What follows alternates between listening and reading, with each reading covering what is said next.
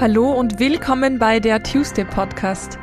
Der Podcast, um deine Träume zu erreichen, deine Ziele zu verwirklichen und das Beste aus dir herauszuholen.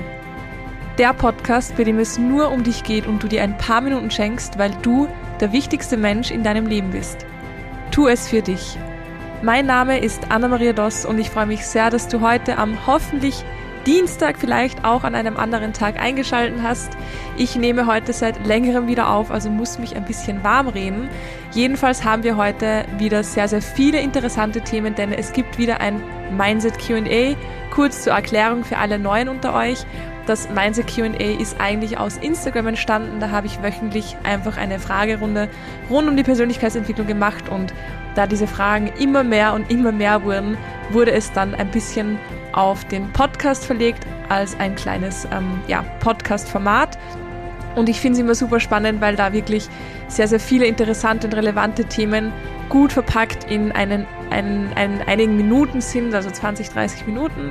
Jedenfalls gibt es heute auch wieder sehr, sehr spannende Fragen.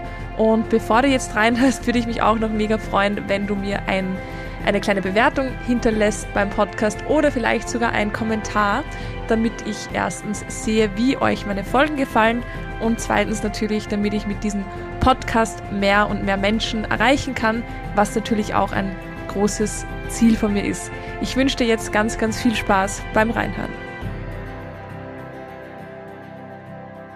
Die erste Frage finde ich sehr, sehr, sehr interessant, sehr spannend, sehr wichtig. Und zwar, wie viel Selbstverwirklichung in einer Beziehung ist Egoismus? Beziehungsweise was tun, wenn der Partner nicht versteht, warum man seine Bedürfnisse an die erste Stelle stellen muss? Super Frage, super spannendes Thema und für mich vor allem nach meiner ganz langjährigen vorherigen Beziehung ähm, auch sehr, sehr präsent geworden, was mir lange nicht bewusst war. Zur ersten Frage mal, wie viel Selbstverwirklichung in einer Beziehung ist Egoismus? Selbstverwirklichung und Egoismus in einem Satz finde ich schwierig, weil Egoismus doch sehr, sehr negativ behaftet ist und Selbstverwirklichung etwas ist, was ja etwas sehr Schönes und Positives ist. Ganz kurz aber mal zum Ego oder zum Egoismus. Ich weiß, man liest, man hört immer wieder Kämpfe gegen dein Ego an. Dein Ego sollte keine Ahnung, kleiner sein, dein Ego sollte gar nicht da sein. Das Ego an sich ist ja nichts Schlimmes, nichts Schlechtes. Das Ego ist wichtig. Die Frage ist immer nur, wie man es einsetzt. Und ich für meinen Teil sage immer, ein gesunder Egoismus, was man oft hört, klingt leider auch sehr negativ behaftet, aber ich sage immer, solange du dich an erster Stelle stellst, ohne dass es jemand anderen schadet oder du damit böswillig jemand anderen schadest oder jemanden verletzt, ist es völlig okay. Natürlich, wenn ich mich jetzt an erste Stelle stelle, äh, an erste Stelle stelle, ja, sagt man tatsächlich so, ähm, und es verletzt jemanden, ohne dass ich es möchte, weil ich irgendeinen Trigger ausgelöst habe, weil ich das Bedürfnis des anderen nicht ähm, berücksichtigen kann, ist es natürlich etwas, da kann ich nichts dafür. Und da ist wieder Communication der Key natürlich, dass man einfach darüber redet.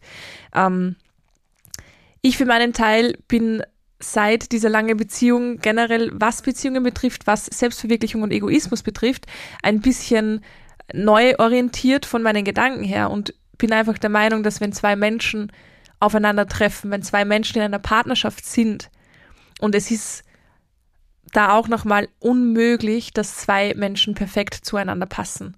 Ich glaube tatsächlich, dass es das auch nicht gibt, weil wir Menschen alle sehr, sehr, sehr individuell sind und das ist ja auch schön. Das heißt, meiner Meinung nach, wenn zwei Menschen eine Beziehung eingehen, sich in einer Beziehung sozusagen treffen, entscheiden zusammen das Leben zu teilen, dann ist es trotzdem noch so, dass jeder sein eigenes Individuum ist. Und was, glaube ich, ganz oft passiert, ist, dass die meisten Menschen oder viele Menschen glauben, jetzt wo sie in einer Beziehung sind, ähm, sind sie nicht mehr ich, sondern sind sie nur mehr wir. Das heißt, es kann nichts mehr eigenständig entschieden werden, es kann nichts mehr eigenständig gemacht werden, es muss ständig berücksichtigt werden. Und der Meinung bin ich einfach nicht, weil unter anderem das auch ein Faktor war, ähm, was meiner Beziehung geschadet hat, meiner vorherigen Beziehung. Und wo ich gelernt habe, hey, nur weil ich in einer Beziehung bin, nur weil ich einen Teil meines Lebens mit wem anderen teile oder jemanden an, jemand anderen eingeplant habe, und da spielt es auch keine Rolle, wie lange diese Person schon in dem Leben ist, bedeutet das nicht, dass ich mich zurückstellen muss oder dass ich mich ähm, ändern muss oder dass ich mich irgendwie adaptieren muss. Und ich glaube, dass ein gutes Beispiel zu verbildlichen immer das ist, eine Beziehung ist ja auch eine Freundschaft. In einer Beziehung ist im Best Case auch eine Freundschaft inbegriffen oder dahinter. Und wenn ich mir jetzt vorstelle, dass ich, ähm, wenn ich jetzt an meine beste Freundin denke, wenn ich jetzt zum Beispiel an, an, an Magdi denke, meine, meine ehemalige Mitbewohnerin, ähm, dann ist es ja auch nicht so, dass wir immer dasselbe essen, dass wir immer gleichzeitig essen, dass wir immer dasselbe machen, dass wir immer dasselbe denken, dass wir, dass ich sauer bin, wenn sie mal zu mir sagt, du, ich habe heute nicht so Bock, was trinken zu gehen, ich möchte lieber Me-Time haben. Aber sobald wir in einer Beziehung sind, aus welchem Grund auch immer, passiert das, dass wir irrsinnig schnell sauer sind oder uns denken, boah, dem schmeckt nicht das gleiche wie mir, wir können ja gar nicht zusammenpassen oder wie gemein ist das denn? Der hat schon vor mir gegessen und jetzt muss ich alleine essen. Das passiert irrsinnig schnell, wo ich mir denke, warum? Warum hat man das Gefühl, dass der Partner oder die Partnerin so schnell zum Besitz wird, wo wir darüber bestimmen wollen, was der zu sagen, zu denken und zu machen hat? Und in einer Freundschaft nicht, weil wenn ich jetzt zu Magdalena gehen würde und sagen würde, ich finde das scheiße von dir, dass du nicht mit dem Essen auf mich gewartet hattest, ähm, obwohl du Hunger hattest, würde sie wahrscheinlich sagen, so geht's dir gut, alles okay. Ich meine, sorry, aber ich hatte Hunger, was ja ganz normal ist. Ähm, und es ist nur ein Beispiel. Aber in einer Partnerschaft passiert es dann schnell, dass man sauer ist, dass der Partner zum Beispiel schon gegessen hat und nicht gewartet hat, wo ich mir denke, wo ist der Unterschied? Wo ist der Unterschied ähm, zu deinem Partner und zu einer Freundin zum Beispiel? Und ich glaube, dass das ganz schnell passiert und dadurch wir uns nicht sicher sind, wie viel wir uns wirklich selbst verwirklichen dürfen und ob das dann schon zu egoistisch ist. Wenn, wie gesagt, wenn ich zu Magdalena sage, du, mir wird's heute zu viel, ich möchte am Abend eigentlich daheim chillen, ich habe keinen Bock, keine Ahnung, gemeinsam trainieren zu gehen, dann wird sie nicht zu mir sagen, du bist immer so egoistisch und nie gehst du auf mich ein, sondern wird sagen, ah, okay, kein Problem, dann nächste Woche. Aber wenn das der Freund oder die Freundin machen würde, dann ist das immer gleich so ein Riesending. Und ich finde, man sollte einfach da weg von dem Gedanken und es normalisieren, dass jeder trotz Beziehung immer noch ein eigenständiger Mensch ist und Bedürfnisse hat. Also nochmal, um zurück zur Frage zu kommen, Selbstverwirklichung ist in einer Beziehung abnormal wichtig. Und das hat auch nichts mit der Beziehung zu tun, sondern Selbstverwirklichung an sich ist unglaublich wichtig, egal ob Beziehung oder nicht. Und natürlich nimmt man Rücksicht auf den Partner oder die Partnerin, vor allem wenn man zusammenlebt. Aber in einer gesunden Beziehung sollte es auch so sein, dass man den anderen unterstützt dabei, sich selbst verwirklichen zu können. Und ein anderes Beispiel, wenn mein Ex-Freund zum Beispiel irrsinnig gerne Rad gefahren ist und ich gesagt habe, ich komme mal mit, ähm, ihm zuliebe natürlich, aber ich muss das jetzt nicht jede Woche machen, dann ist das auch nicht egoistisch, weil er sich vielleicht da, keine Ahnung, verwirklichen möchte im Radfahren oder ein gemeinsames Hobby finden möchte, aber ich halt nicht, sondern dann ist es völlig legitim, legitim weil ich etwas mache, ähm, ansonsten, was ich nicht machen will. Also Kommunikation auf jeden Fall, alles, was einem stört, was einem triggert, gehört kommuniziert. Was aber noch viel wichtiger ist, ähm, ist zu schauen, ob es so funktioniert, wie man es selber möchte der andere oder die andere kompromissbereit ist oder ob das halt einfach nicht drinnen ist und dann auch akzeptieren. Ähm, und ich komme zur zweiten Frage. Was tun, wenn der Partner nicht versteht, warum man seine Bedürfnisse an die erste Stelle stellen muss? Äh, pff, damit musst du nicht klarkommen. Sorry, aber das, da bin ich wahrscheinlich nicht radikal, das will ich nicht sagen, aber da bin ich sehr hart, was das betrifft, weil ich einfach lange, lange Zeit, und das hat nichts mit der Beziehung zu tun, sondern generell meine Bedürfnisse einfach hinten angestellt habe. Und das etwas ist, was ich nicht mehr möchte, weil es tut weder mir gut noch den anderen. Und welcher Partner ist happy darüber, wenn du deine Bedürfnisse hinten anstellst, unzufrieden bist und auf seine eingehst? Der denkt sich dann auch, pff, die ist auch immer schlecht drauf. Naja, okay, warum? Also, ich finde, da gehört ein Verständnis dazu. Und wenn der Partner oder die Partnerin das nicht verstehen kann, dann ist das trotzdem nicht dein Problem. Natürlich ist es dann wahrscheinlich ein Streitthema und da wird immer wieder darüber geredet. Ähm, aber nochmal, Kommunikation. Und ich habe da von meiner eigenen Coaching, wo ich ins Coaching gehe, wo ich in Therapie gehe, ähm, ich sage immer Therapie oder Coaching, weil manchmal nutzen wir die Stunde als Coaching und manchmal nutzen wir die Stunde auch als Therapie. Was mir bei irrsinnig geholfen hat, ist ähm, in einem Gespräch die Erwartungen abzusprechen. Und wenn ich gewisse Erwartungen habe und die kommuniziere mit meinem Partner oder meiner Partnerin, dann gibt es drei Optionen als Antwort, mit denen man auch klarkommen muss. Erste Option, kann ich erfüllen. Zweite Option, kann ich jetzt noch nicht erfüllen. Und das dritte, werde ich nie erfüllen können aus jetziger Sicht. Und das ist so wichtig, dass man so etwas bespricht. Und wenn ich gewisse Erwartungen habe an meinen Partner, dann muss ich diese auch kommunizieren. Und dann muss ich aber auch annehmen können, dass er oder sie zu mir sagt, kann ich erfüllen, kann ich jetzt noch nicht erfüllen oder werde ich nie erfüllen können aus jetziger Sicht. Genauso umgekehrt. Ich habe ja auch bestimmte Bedürfnisse, mein Partner oder meine Partnerin hat vielleicht bestimmte Erwartungen, die kann sie mir gerne sagen, aber ob ich diese dann auch erfüllen kann oder nicht oder noch nicht, das bleibt ganz bei mir und das gehört auch akzeptiert. Ähm, ja, kurze Frage, lange Antwort. Ich hoffe, man kann mit meiner langen Antwort auch was anfangen. Ich gehe mal über zur nächsten Frage. Du redest immer davon, im Moment zu sein. Mache ich das wirklich so oft? Wie machst du das? Also wenn was Schönes passiert, dann zückst du sicherlich sofort dein Handy, anstatt einfach zu genießen. Influencer-Syndrom. Lustig. Ähm, ist echt lustig, Influencer-Syndrom. Gibt es wahrscheinlich auch bald wirklich im Duden dieses Wort, dieser Begriff.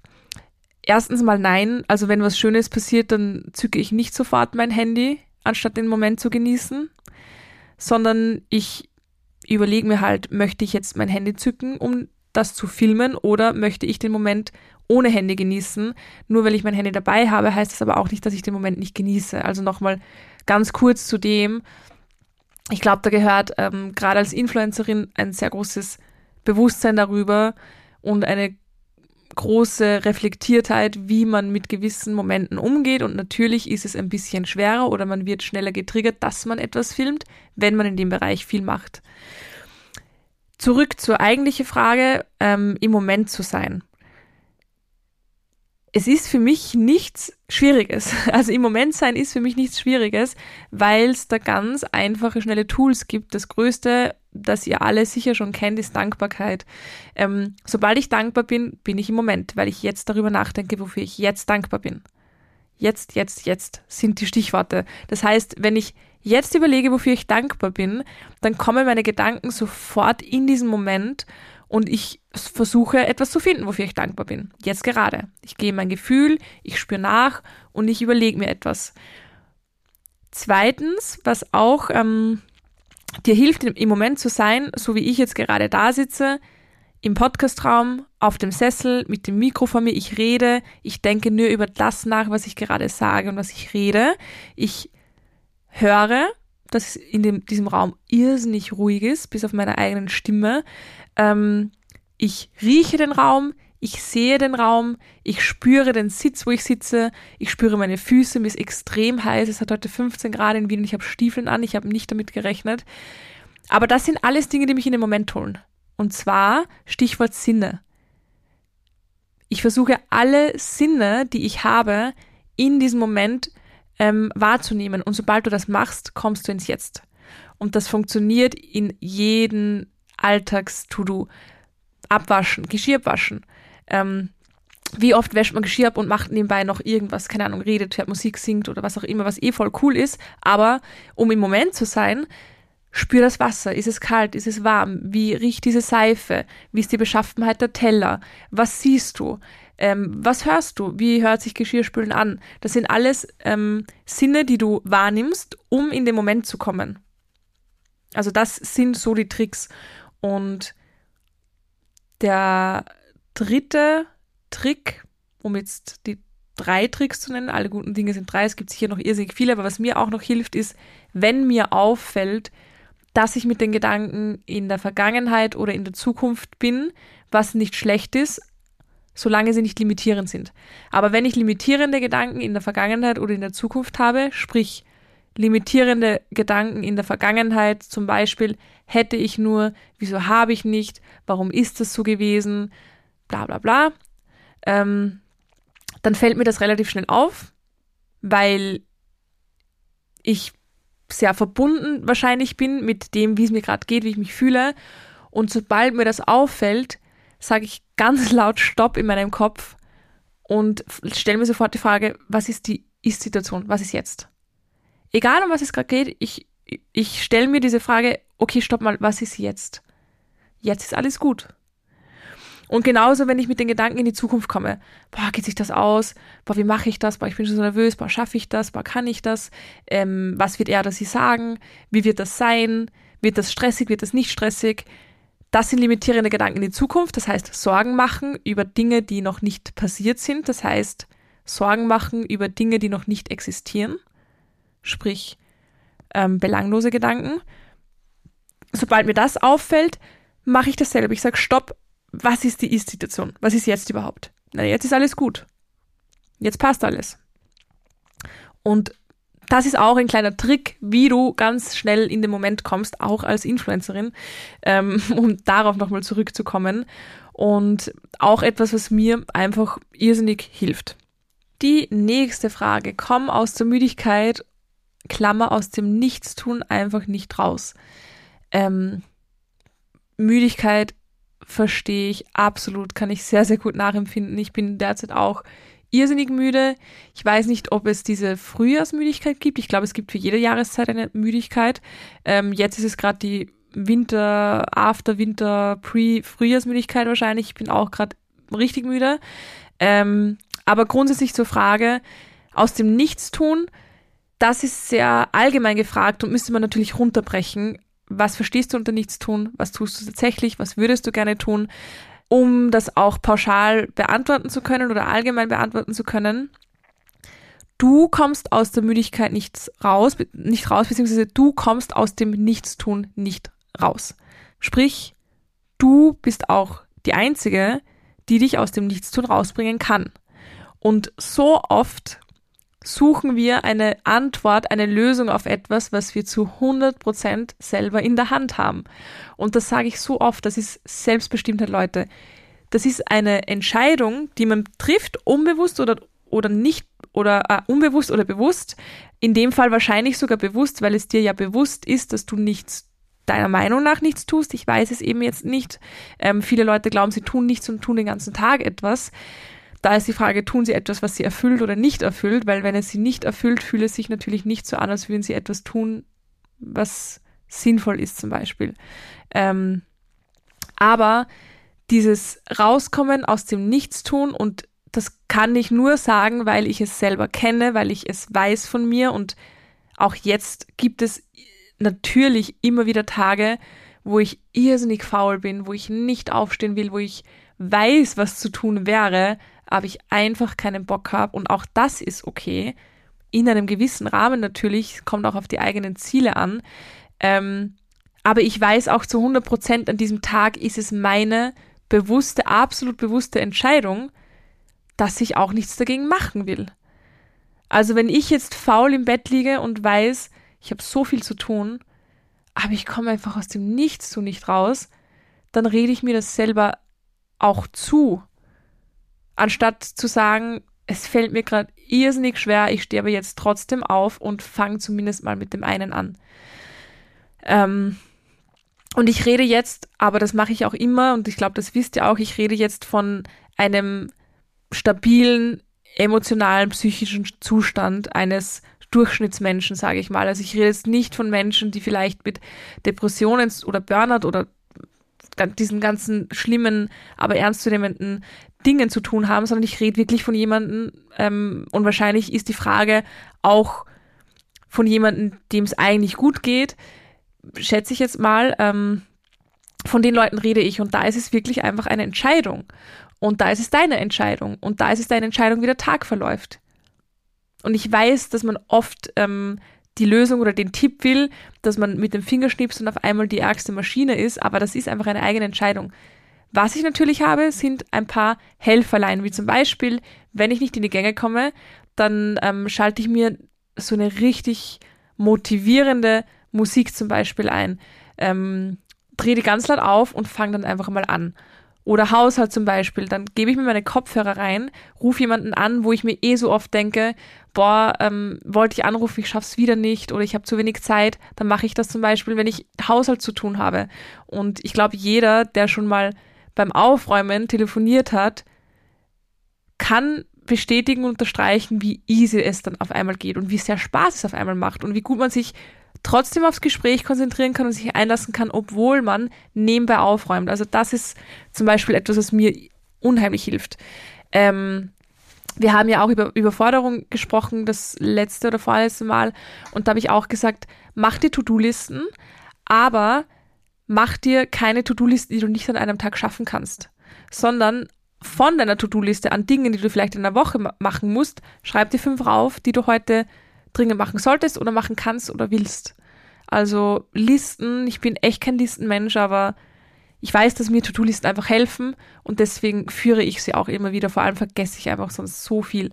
Ähm, aber das ist mein kleiner Tipp, um, um aus dem Nichtstun rauszukommen. Mach dir einfach Listen, nimm es dir vor, plan es dir ein wie einen Termin. Hey, ich habe das zu tun und ich mache das heute um, keine Ahnung, 15 Uhr zum Beispiel. Grundsätzlich trotzdem, nichts tun ist einfach eine Entscheidung. Und wenn es dir zum Beispiel gerade nicht gut geht und du diese Pause brauchst, dann nimm dir diese Pause und dann ist das auch völlig okay, dass du mal den ganzen Tag im Bett liegst und Netflix guckst oder was auch immer machst. Man muss nicht immer tun. Auch wenn Social Media so aussieht, als müsste man ständig zehn Projekte haben und drei eigene Unternehmen und da gerade das fünfte Buch rausbringen.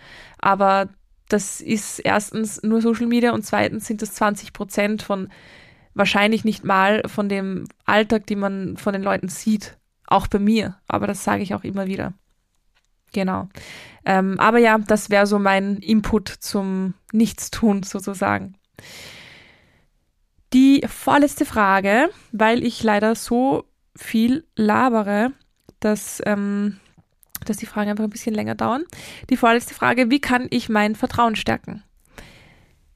Auch eine bewusste Entscheidung, aber natürlich auch etwas, wo man sehr viel Mut braucht. Ähm, ich weiß jetzt nicht, ob du das Vertrauen zu dir oder ins Leben sozusagen meinst, aber ich gehe mal zum Vertrauen in dir, ähm, also zu, zu, zu dem Punkt ein und da ist einfach wieder Selbstbewusstsein der Key. Wenn du dir bewusst bist, wer du bist, dann kannst du erst beginnen, das Vertrauen zu dir aufzubauen. Und ähm, das Vertrauen zu dir entsteht durch Dinge probieren, durch Fehler machen, durch Erfolge, durch, ähm, durch Selbstreflexion. Natürlich solltest du dir bewusst sein, wer du bist, um zu wissen, wem du vertrauen kannst. Wenn ich jetzt mit dir durch Wien spaziere und auf irgendeinem random Typen zeige und sage, vertraust du dem, würdest du wahrscheinlich sagen, nein, den kenne ich ja nicht mal. Und wenn du dich selber nicht kennst, wie sollst du dir dann vertrauen? Also das ist so immer mein Go-To-Satz, den ich aber absolut ernst meine und hinter dem ich, hinter dem ich absolut stehe, weil man muss sich halt einfach kennen, um sich vertrauen zu können. Du kannst dir nicht vertrauen, wenn du dich nicht kennst. Ähm, und eine, eine sehr, sehr liebe Freundin von mir sagt auch oft, fake it till you make it. Das ist etwas, was ich auch oft mit mir mache. Wo ich mir denke, ich weiß nicht, ob ich das kann, aber ich tue jetzt einfach nur so, als ob ich es kann und dann werde ich eh sehen, ob ich es kann. Und so ähm, schenke ich mir einen Vertrauensvorschuss ohne zu 100% sagen zu können, ich vertraue mir da jetzt voll drauf. Ich nehme jetzt Beispiel, keine Ahnung, ähm, was nehme ich für ein Beispiel? Ich nehme jetzt Beispiel ähm, random, weil es heute Thema war, Cheesecake backen. Ich stelle mir vor, ich habe noch nie einen Cheesecake gemacht und eine Freundin will einen und ich sage, ja, ja, das mache ich schon. Obwohl ich mir denke, okay, habe ich noch nie gemacht, habe ich eh schon mal gemacht, aber es ist nur ein Beispiel. Und ähm, ich stelle mich in die Küche und denke mir, okay, ich schenke mir jetzt diesen Vertrauensvorschuss und mache das jetzt einfach, obwohl ich nicht weiß, ob ich es kann. Und am Ende ist das Ergebnis entweder gut und ich merke, ah, okay, cool, ich kann es, habe Vertrauen aufgebaut, oder er ist nichts geworden und ich weiß, ah, okay, ich kann es nicht. Aber habe mir diesen Vertrauensschuss zu, zumindest gegeben. Und dann kommen wir zum nächsten Schritt, sozusagen zum nächsten Level, auch wenn du dann etwas nicht kannst oder schaffst, darauf zu vertrauen, dass das nicht bedeutet, dass du schlecht bist jetzt oder dass du dir jetzt nie, nie wieder vertrauen kannst, sondern okay, ich habe mir den Vertrauenszuschuss geschenkt, es ist nichts geworden, ich habe daraus gelernt. Fertig. Ähm, aber das Vertrauen zu dir selbst und ich sage auch ganz oft, ähm, du bist der Mensch, dem du, auf den du dich zu 100% verlassen solltest, das geht natürlich auch nur, wenn du dir vertraust. Und ich glaube einfach, dass durch viele Dinge probieren, vieles Neue, Neues probieren, viele Sachen, die dir vielleicht ein bisschen Angst machen zu probieren, dass das das Vertrauen einfach unheimlich stärkt. Und wenn man dieses Vertrauen mal hat, dass das irrsinnig schöne, schön ist. Ähm, ich glaube, ich habe auch relativ viel Vertrauen zu mir aufgebaut in den Zeiten, in denen ich alleine bin. Also auch jetzt noch, wenn ich alleine bin. Einfach mit dir zu sein. Ich habe es auch letztens in, in, in einem, bei einem Speaking-Event gesagt, ich bin für mich halt einfach meine beste Freundin. Ich bin so mein Buddy, mein Kumpel und ich mache mir Dinge mit mir aus, bevor ich sie mit irgendjemandem anderen ausmache. Und das mache ich, weil ich mir vertraue. Weil ich, weil ich das, was ich sage, zu mir oder mit mir ausmache, dass ich, weil ich dem traue. Und das heißt nicht, dass ich nur dem traue, ich höre mir natürlich auch andere Sachen an, aber ich vertraue mir auch. Und, und es ist auch völlig okay, wenn ich mal falsch liege. Wie oft vertrauen wir jemanden und dann kommt was ganz anderes raus, weil wir andere Erwartungen hatten. Das passiert genauso und ähm, ist auch völlig menschlich. Genau. Jetzt kommen wir zur letzten Frage und zwar, hm, okay, das ist sehr, sehr aufgelegt. Wie kann ich mein Vertrauen in das Leben stärken? Passend. Ähm, auch das ist ein Vertrauensvorschuss. Wenn ich etwas gelernt habe, dann dass das Leben immer, immer, immer für dich passiert. Dein Leben, dein eigenes Leben ist für dich da und du bist für dein Leben da. Das ist eins und das Leben passiert immer für dich. Und das habe ich bis jetzt immer gemerkt, egal was passiert ist, egal wie schlimm es zum Teil auch war, auch Sachen, die ich gerne vermieden hätte, aber sie sind in irgendeiner Art und Weise für mich passiert. Und für viele ist es vielleicht dieses, naive und ähm, esoterische Denken oder keine Ahnung, was ich da schon für ähm, Namen dafür gehört habe. Aber es ist mir auch relativ egal, weil es mir hilft. Und solange es mir hilft, kann es auch jedem wurscht sein, ob es Gott ist, an den ich glaube, ob es Allah ist, an den ich glaube, oder Buddha oder wer auch immer, oder das Leben oder das Universum. Aber es hilft. Und im Endeffekt, glaube ich, meiner Meinung nach, ist es eh alles irgendwie dasselbe ob es ein Gebet ist, das erhört wird, oder ob ich einen Wunsch ins Universum schicke, der zurückkommt, ist für mich einfach dasselbe, ist alles schön und hilft uns allen. Ähm, aber ich bin einfach der großen, tiefen Überzeugung, dass das Leben einfach immer für uns spielt und deswegen vertraue ich dem Leben. Und deswegen vertraue ich dem Leben auch, wenn mal etwas nicht nach Plan läuft. Und das heißt nicht, dass es nicht nach Plan läuft und, und ich mir denke, oh, wird schon passen, geil, ist okay, sondern ich reg mich auch auf oder ähm, mir geht's auch schlecht, ich lasse auch meine Gefühle zu, aber mit dem Vertrauen im Hintergrund, hey, aber für irgendwas wird's gut sein. Ähm, ich weiß nicht, ich glaube Greenlights hieß das Buch von, weiß ich, ob das Matthew McConaughey geschrieben hat. Ich habe es nicht gelesen, aber ich habe darüber gelesen. Und Greenlights heißt es deswegen, weil in unserem Leben wir nicht immer eine grüne Welle erwischen beim Autofahren zum Beispiel. Und irgendwann ist halt dann mal orange und irgendwann ist es tatsächlich rot und wir müssen stehen bleiben. Sprich, wie eine Art Rückschlag. Aber wir wissen ja gar nicht, ob fünf Kilometer weiter ein schlimmer Unfall passieren wird. Und wenn wir grün gehabt hätten, wären wir vielleicht involviert gewesen. Und deswegen ist es gut, dass es gerade rot geworden ist. Auch wenn wir im Moment uns denken, scheiße, jetzt hatte ich gerade eine grüne Welle. Warum muss das jetzt passieren? Warum muss ich jetzt rot haben und stehen bleiben, obwohl ich eh schon so einen Stress habe? Und das ist für mich so ein schönes Beispiel fürs Leben einfach. Es läuft nicht immer äh, tadellos. Es läuft nicht immer wie am Schnürchen. Das wäre auch langweilig irgendwo. Ich liebe halt Herausforderungen und Probleme, weil die einfach da sind, um sie zu lösen und um zu lernen und zu wachsen. Ähm, aber das ist für mich etwas, wo ich dieses Vertrauen einfach aufgebaut habe. Und wie gesagt, es ist auch ein Vertrauensvorschuss und es ist aber vor allem eine Entscheidung. Und was bringt es dir nicht ins Leben zu vertrauen? Weil das Outcome ist so oder so dasselbe. Es wird so passieren, wie es passieren soll.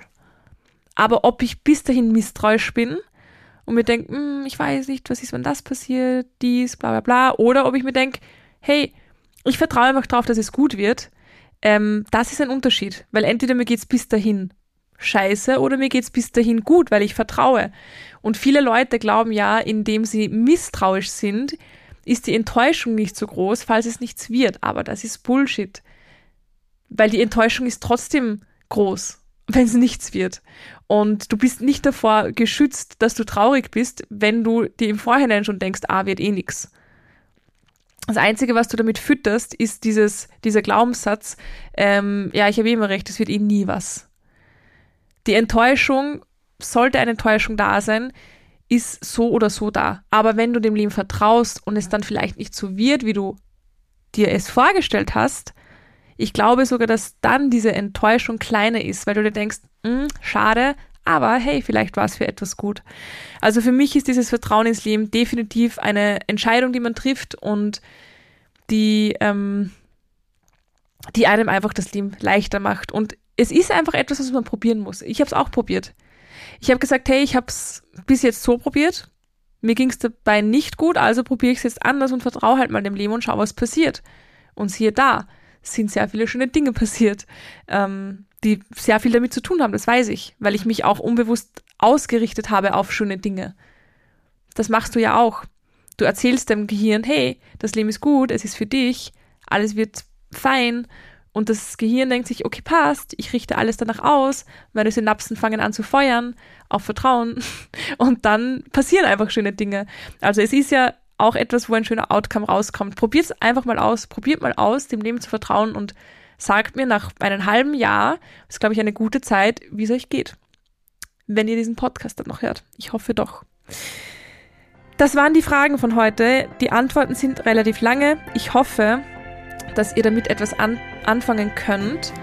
Ähm, den anderen Teil werde ich einfach ein anderes Mal aufnehmen, dass es nicht zu lange wird. Und ja, ich hoffe, es hat euch gefallen. Ihr könnt mir super gerne Feedback geben, entweder auf Instagram unter pineapplesandwine oder am liebsten ist es mir hier in den Kommentaren, weil ich mir die super gerne durchlese. Und wir hören uns dann nächste Woche. Ich freue mich schon. Alles Liebe, eure Anna.